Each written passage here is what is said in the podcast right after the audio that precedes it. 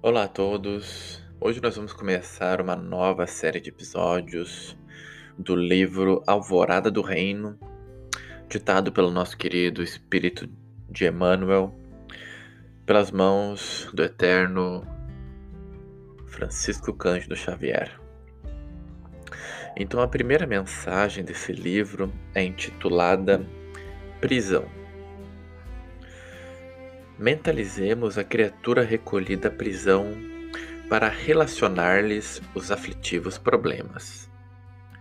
Quase sempre chora sem lágrimas sobre o azorrague do remorso, azurrir-lhe o espírito, arrependendo-se tardiamente da culpa que poderia ter evitado a preço de complacência.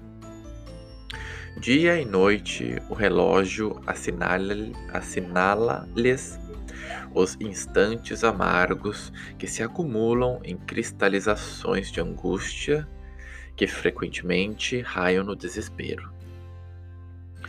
Padece doloroso banimento social, em compulsória distância daqueles que mais ama. Recebe surpresas ingratas na abjeção a que se vê relegada seja na companhia dos elementos inferiores que lhe partilham a penitência ou na hostilidade daqueles que se lhe erigem por inimigos sorridentes do cárcere. Além de tudo, porém, é constrangida a perder os patrimônios do tempo, de vez que a reclusão lhe subtrai preciosas oportunidades de aprimoramento e progresso.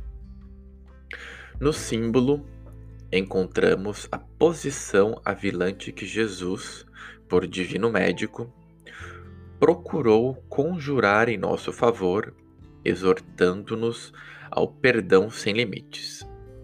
Porque, em verdade, malquerença e ressentimento não são mais que perigosa enxovia mental,